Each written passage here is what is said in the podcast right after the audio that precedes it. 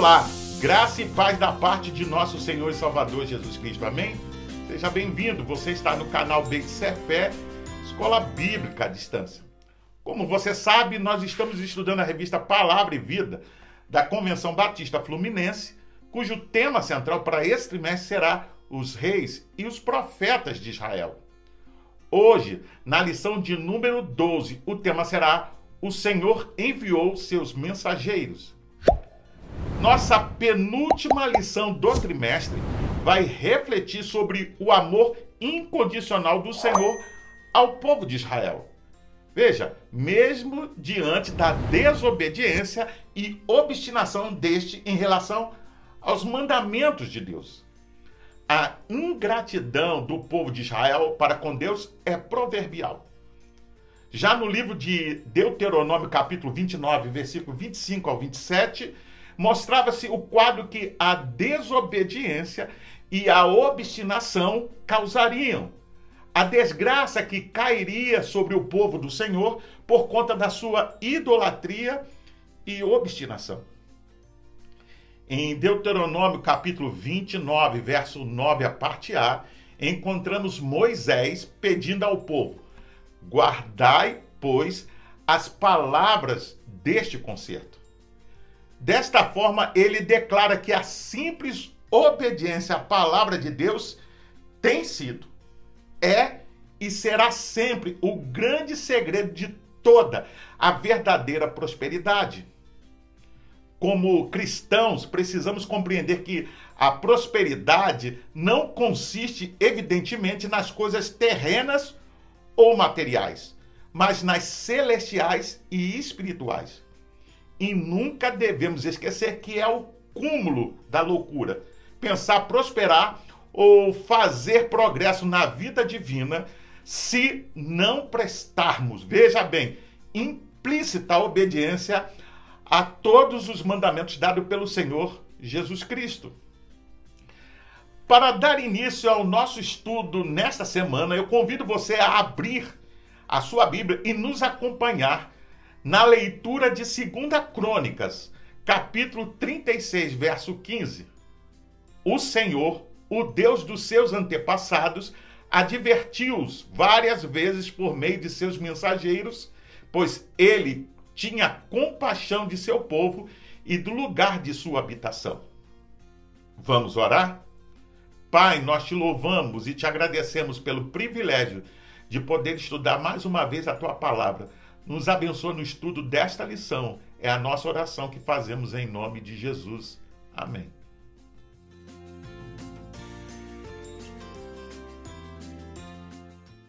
Da mesma forma que o contexto geral dos livros dos reis e das crônicas, fica evidente que a fidelidade a Deus seria o fator que geraria a prosperidade, enquanto que a infidelidade seria o fator que geraria a ruína. E o Senhor, desde sempre, nunca deixou de avisar o povo sobre estas coisas por meio dos seus profetas. Deus sempre teve compaixão do seu povo. Segundo o novo comentário da Bíblia de Francis Davidson, Durante os vários séculos de atividade dos profetas, a história de Israel e de Judá foi largamente afetada pelas ambições de três grandes países: a Síria, a Babilônia e a Pérsia.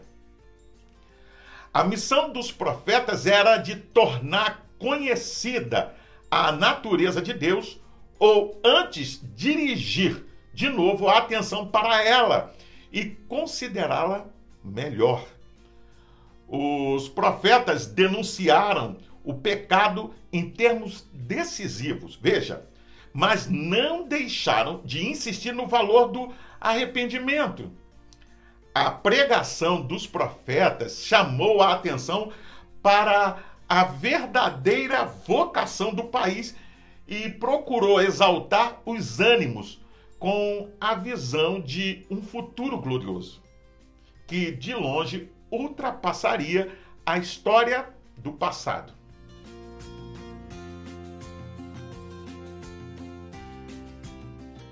A passagem em 2 Crônicas, capítulo 36, verso 15, nos diz que o Senhor, Deus de seus pais, começando de madrugada, falou-lhes por intermédio dos seus mensageiros, porque se compadecera do seu povo e da sua própria morada. Não havia dúvidas que a infidelidade do povo causaria a ruína. Não por ser a vontade do Senhor, veja, mas como o resultado das escolhas de um povo mau e perverso.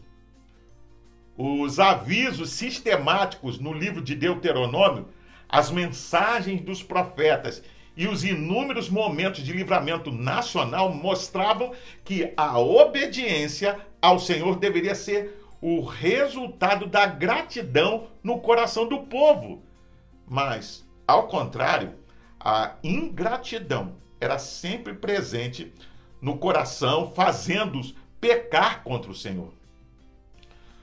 Outra observação importante é que o Senhor nunca, veja, nunca teve prazer em ver a ruína do seu povo. A expressão enviou os seus mensageiros desde a madrugada, revela que o desejo do Senhor sempre foi a prosperidade do seu povo. Mas essa prosperidade só seria possível por meio da santidade e da consciência por parte do povo que Deus exigia fosse diferente das demais nações pagãs. Assim, a obediência aos mandamentos não era uma exigência de um Deus cheio de caprichos e de vaidades, mas sim um meio, veja, para o estabelecimento de uma nação poderosa e próspera. Antes de continuar, vamos ler a Bíblia em Zacarias, capítulo 1, verso 2 ao 4 e o verso 14 o Senhor muito se irou contra os seus antepassados. Por isso, diga ao povo: Assim diz o Senhor dos Exércitos: Voltem para mim, e eu me voltarei para vocês. Diz o Senhor dos Exércitos: Não sejam como os seus antepassados, aos quais os antigos profetas proclamaram: Assim diz o Senhor dos Exércitos: Deixem os seus caminhos e as suas más obras mas eles não me ouviram nem me deram atenção, declara o Senhor. E o anjo me disse: Proclame, assim diz o Senhor dos Exércitos: Eu tenho sido muito zeloso com Jerusalém e Sião. Segundo o comentário da Bíblia de estudo de aplicação pessoal, Deus estaria irado com seu povo por ignorarem seus profetas há tantos anos ele também estava preocupado de que eles seguissem os líderes negligentes e falsos que os exploravam. A desobediência era a raiz, veja, de seus problemas e a causa de sua miséria. Deus estava zeloso por sua devoção. Para o comentário da Bíblia de Estudo Pentecostal, o amor de Deus estava por trás da escolha de Jerusalém e da nação de Israel como sua possessão particular. Este amor, no entanto, não era para ser desfrutado somente pelos israelitas. Ele teria que alcançar todas as nações. Já para o comentário bíblico Moody, era confortador para Israel saber que Deus ainda se preocupava grandemente e zelava pelo seu bem-estar. O comentário expositivo, o conhecimento bíblico, diz ainda que o amor de Deus por seu povo é expresso nas palavras que eu sou ciumento com um grande zelo. Esta fala do zelo ardente divino para proteger a sua aliança de amor por Israel. O que podemos aprender aqui? A verdade é que muitas vezes reagimos com a mesma obstinação do povo de Deus no passado. Nos afastamos do Senhor e dos seus mandamentos e seguimos as nossas próprias escolhas que resultam, veja, em prejuízos para a nossa vida. Então, nos desertos da vida, geralmente reagimos da seguinte forma: ou bem culpamos a Deus por nos levar para aquela dor ou sofrimento, ou bem confessamos os nossos erros e confiamos na graça de Deus para nos socorrer. Ora, nos livros dos reis e das crônicas estão muitas orações de confissão e quebrantamento que nos mostram a melhor reação ante ao zelo do Senhor em manter a sua palavra. Deus é fiel à sua palavra e não faz concessões para adequá-la às nossas falsas escolhas e subjetividades pecaminosas.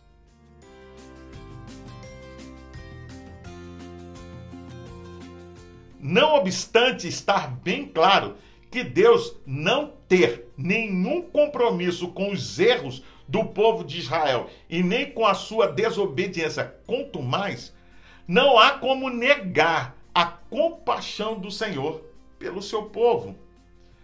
A expressão de diligência por parte dele, enviando seus mensageiros de madrugada, isto é, desde sempre, porque se compadeceu do seu povo, evidencia a sua compaixão. Com efeito, o zelo do Senhor sempre estará ligado à sua misericórdia. As ações de Deus ao longo da história mostram a sua justiça, sempre relacionada à sua misericórdia. Isto fica evidente nos escritos proféticos. Por exemplo, como se esquecer das palavras escritas pelo profeta Isaías, que da parte de Deus convida: deixe o ímpio o seu caminho e o homem maligno os seus pensamentos e se converta ao Senhor, que se compadecerá dele. Torne para o nosso Deus, porque grandioso é em perdoar. Você pode conferir isso em Isaías capítulo 55, verso 7. Outro exemplo importante que mostra a compaixão de Deus pelo seu povo é a comovente história do profeta Oséias. Este é orientado pelo Senhor a casar-se com uma mulher infiel, para que, através de seu ato, mostre o sentimento do Senhor pelo seu povo. Você vê isso em Oséias, capítulo 1, verso 2. Assim, o Senhor é o esposo traído por conta da desobediência do seu povo, mas mesmo assim compadece dele. Antes de continuar, vamos ler a Bíblia em Oséias, capítulo 14, verso 1 ao 2 e o verso 4. Volte, ó Israel, para o Senhor, para o seu Deus. Seus pecados causaram sua queda. Preparem o que vão dizer e voltem para o Senhor. Peçam-lhe, perdoa todos os nossos pecados e por misericórdia recebe-nos para que te ofereçamos o fruto dos nossos lábios. Eu curarei a infidelidade deles e os amarei de todo o meu coração, pois a minha ira desviou-se deles. O livro Foco e Desenvolvimento no Antigo Testamento diz que, ao olhar atentamente, percebe-se que a profecia de Oséias delineia os estágios finais da vida em Israel à medida que as maldições da aliança profetizadas em Deuteronômio capítulo 28, verso 15 ao 68, gradualmente surtiam efeito.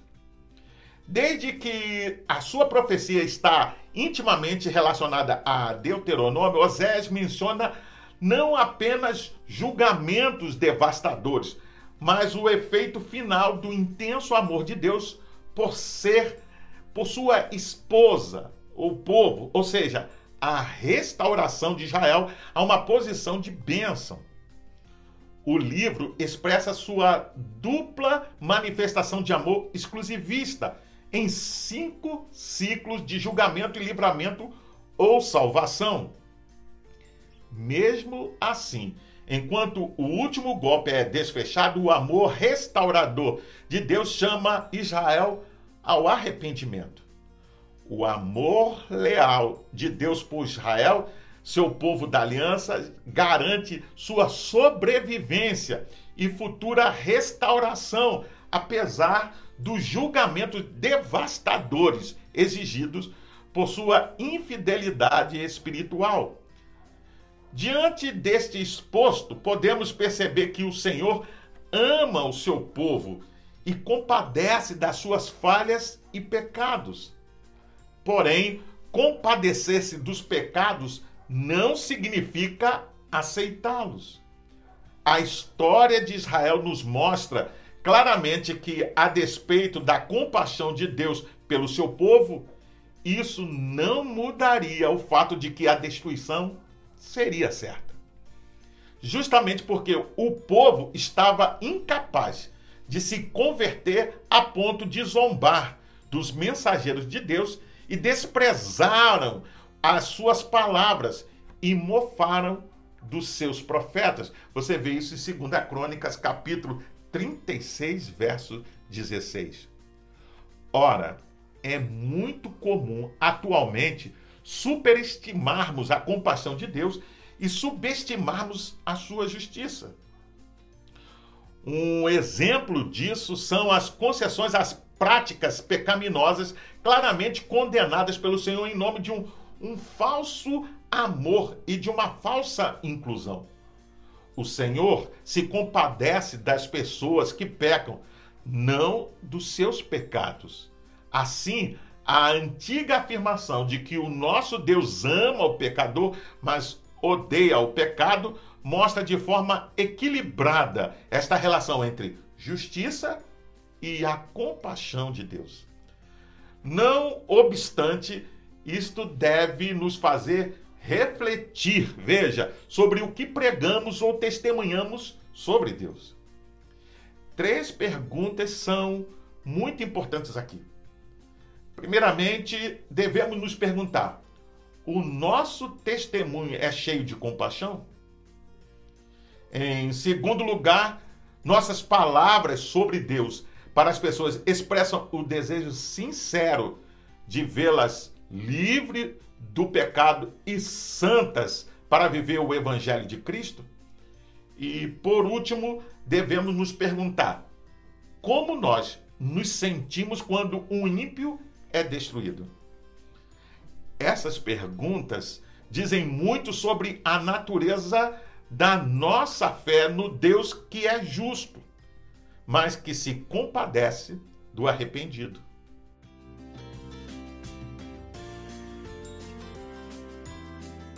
Um terceiro elemento que mostra o amor de Deus pelo seu povo, enviando os seus mensageiros desde sempre para exortá-los sobre a necessidade de arrependimento, diz respeito ao teor da mensagem.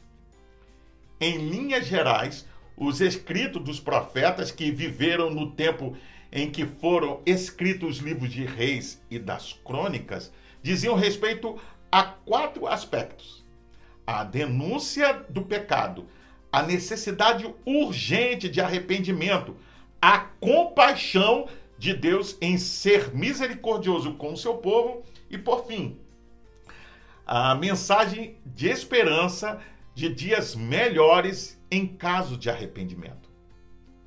O primeiro capítulo do livro do profeta Isaías é o exemplo dessa estrutura na mensagem dos profetas.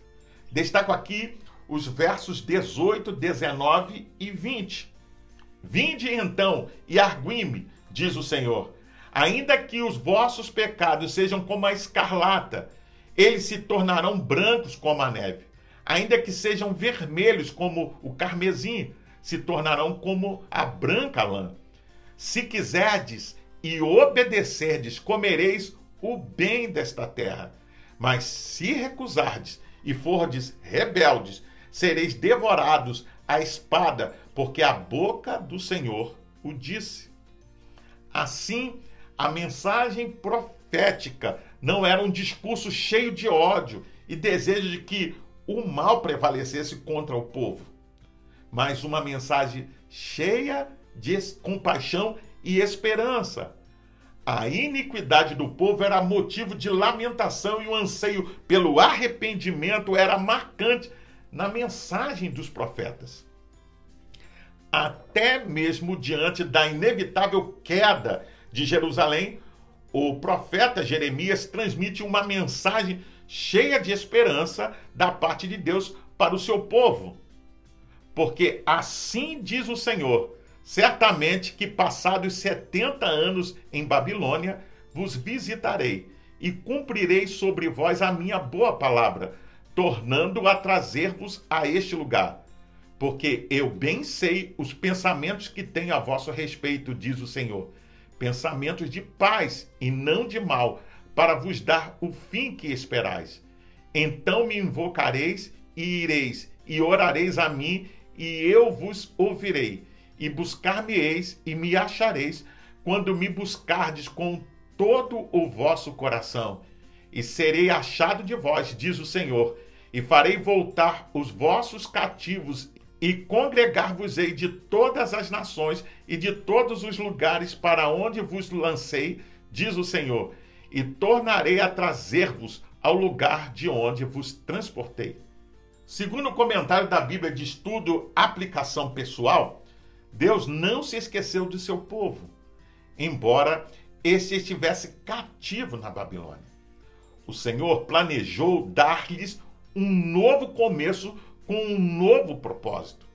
Assim seriam transformados em um povo novo. Em meio às terríveis circunstâncias que enfrentamos, pode parecer às vezes que Deus se esqueceu de nós, não é mesmo? Mas Ele pode estar nos preparando, como fez com o povo judeu, para um novo começo em que Ele seja o centro de nossa atenção e vida. Para o comentário diário de viver, o povo de Deus viveu sob o, o seu juízo por 70 anos, durante o exílio na Babilônia. Mas aqui o Senhor pronunciou palavras de conforto e segurança. Deus promete que quando retornarmos a Ele, seremos curados. Você pode ver isso em Oséias capítulo 6, verso 1. Veja, se você se sente ferido, oprimido pelos eventos de sua vida, volte-se para Deus, volte-se para o Senhor, e assim ele o curará e irá confortá-lo. Com efeito, a natureza da mensagem do Senhor sempre tem como objetivo despertar o ímpio sobre os seus pecados, demonstrar o amor e a misericórdia de Deus e encher o coração do contrito de esperança. Assim também nós devemos manter este padrão, pois hoje somos nós quem, desde a madrugada, exortamos a todos da necessidade de arrependimento para o perdão dos pecados. Que façamos isso com o temor do Senhor.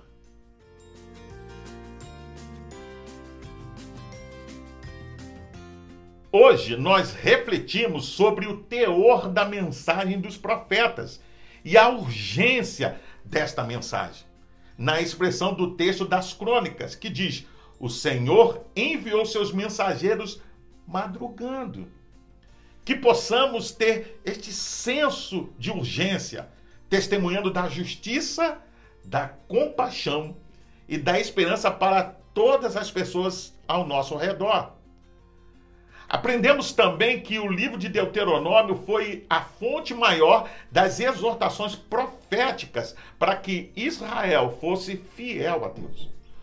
Os profetas bíblicos entenderam bem a mensagem do livro, que foi um amor leal a Deus expresso em obediência à aliança. É o requisito essencial para a prosperidade e a permanência na terra prometida. Vimos ainda que, de acordo com o sábio plano de Deus, seu povo deveria ter um futuro e uma esperança. Consequentemente, poderiam colocar sua fé nele. Embora os exilados, veja, estivessem em um lugar distante, em um momento de dificuldade, não precisavam desesperar-se, pois tinham a presença de Deus, o privilégio da oração e a graça. Se buscado sinceramente, ele será encontrado. A distância geográfica, a tristeza, a perseguição e os problemas não podem impedir nossa comunhão com Deus. Por fim, lembre-se que Deus é zeloso por nossa devoção. Por isso, para evitar que a sua vida sofra a mesma ruína que o povo de Israel sofreu, não siga o exemplo deste povo. Não rejeite a Deus e os seus mandamentos. Não siga falsos ensinadores e nem faça outros se desviarem. Se estás distante, volte-se para Deus. Obedeça fielmente aos seus mandamentos e tenha certeza de que o Senhor restaurará e endireitará o seu caminho. Finalizo perguntando: temos sido zelosos com a grande comissão? Nosso testemunho expressa a compaixão de Deus? Você tem o coração cheio de esperança? Eu convido você a fazer a leitura diária de segunda até domingo, onde você vai encontrar diversos textos que vão te ajudar a entender e a compreender melhor essa lição. Você também pode baixar a revista Palavra e Vida da Convenção Batista Fluminense. Basta acessar o link que vai estar na descrição desse vídeo. Você entra, se cadastra e baixa para o seu tablet, celular ou computador e não só vai poder rever essa lição, mas acompanhar futuras lições. Pois bem, eu sou o pastor Carlos Guerra e você está no canal Beit Fé, Escola Bíblica à Distância. Hoje nós estudamos a lição de número 12 e o tema foi O Senhor enviou seus mensageiros. Gostaria ainda de deixar uma palavra de recomendação a todos aqueles que, que participam, que frequentam do canal, mas ainda não frequentam nenhuma igreja cristã. Procure uma igreja que tenha compromisso com a pregação genuína da palavra de Deus e faça uma visita. Sem dúvida você vai ser bem recebido e vai se sentir bem. Para se inscrever é rápido, é fácil, basta clicar aqui embaixo. Dá um gostei, faça um comentário sobre essa lição, deixe a sua opinião, porque toda vez que assim o faz, YouTube entende que esse assunto é relevante para mais pessoas. Mas também não esqueça de acionar os sininhos para receber futuras notificações, porque semana que vem tem mais. E compartilhe com seus contatos nas suas redes sociais para que mais e mais pessoas tenham acesso ao conteúdo dessa lição. Você também pode ouvir essa lição acessando o seu podcast preferido. Até o próximo encontro. Nos vemos em breve. Fique na paz. Deus te abençoe.